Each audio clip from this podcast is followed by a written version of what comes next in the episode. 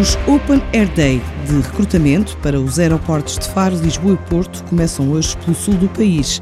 À semelhança dos dois últimos anos, a Multitempo volta a realizar estas ações para preencher centenas de vagas nos principais aeroportos públicos do continente, para reforçar serviços de assistência aos passageiros e áreas logísticas. Começa por explicar Rita Correia, diretora de Marketing e Comunicação do grupo. Estes três Open Air Days vão se realizar em Faro a 14 de janeiro, em Lisboa a 22 de janeiro e no Porto a 3 de fevereiro. O número total de, de vagas que foram preenchidas o ano passado foram 270 para estes três aeroportos e este ano estamos à espera de conseguir eh, preencher ainda mais. Este Open Air Day, que está, portanto, distribuído nestes três locais, é dirigido a qualquer pessoa que tenha mais de 18 anos que reside em Portugal continental. As pessoas para se inscreverem basta acederem ao formulário que está disponível no site da Multitempo online, multitempo.pt.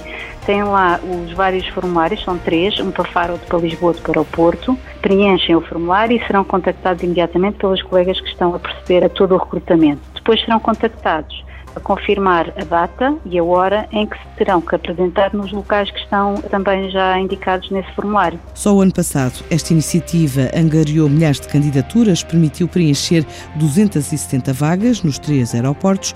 Em 2020, a Multitempo conta superar os números de 2019. As funções disponíveis é para trabalhar em serviços de assistência aos passageiros e nas áreas logísticas. São várias as funções.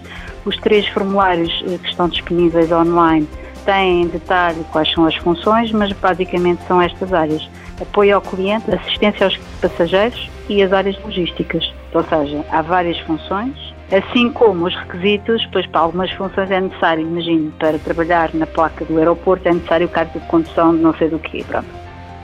Os principais requisitos para as funções disponíveis incluem total disponibilidade para trabalhar em horários por turnos, em regime de part-time e full-time, rotativos, elevada capacidade de relacionamento, também fluência em inglês. As pessoas, além de terem que falar fluentemente inglês, têm também de ter uma elevada capacidade de relacionamento com pessoas de várias culturas, não é? E também deverão ter disponibilidade total de horários poderão trabalhar em regime part-time ou de full-time. As próximas ações estão marcadas para dia 22 deste mês no Aeroporto Humberto Delgado, em Lisboa, e a 3 de fevereiro no Aeroporto Internacional Francisco Sá Carneiro, na cidade do Porto.